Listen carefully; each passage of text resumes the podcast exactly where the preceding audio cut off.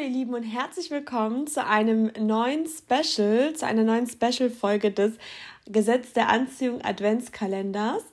Und heute haben wir den 14. Dezember, deswegen schauen wir mal, was sich hinter dem 14. Türchen verbirgt. Und zwar haben wir hier einen GDA-Moment von einer lieben Hörerin und ich fand es so witzig und so krass. Und diesen GDA-Moment wollte ich unbedingt mit euch teilen.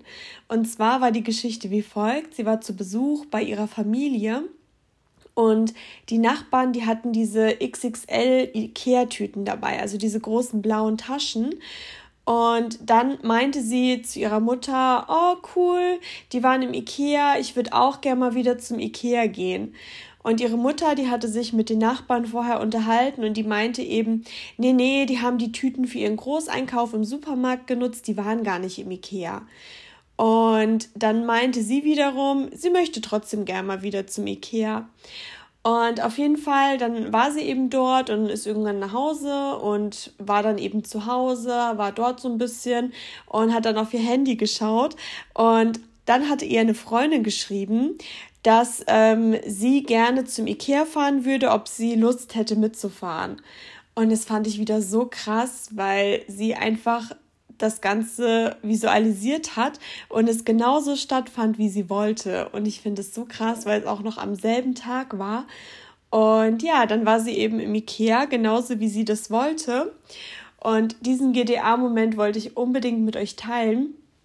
Und als ich mich mit ihr darüber ausgetauscht habe, habe ich dann auch noch etwas erzählt und ich wollte euch diesen Tipp auch noch unbedingt weitergeben.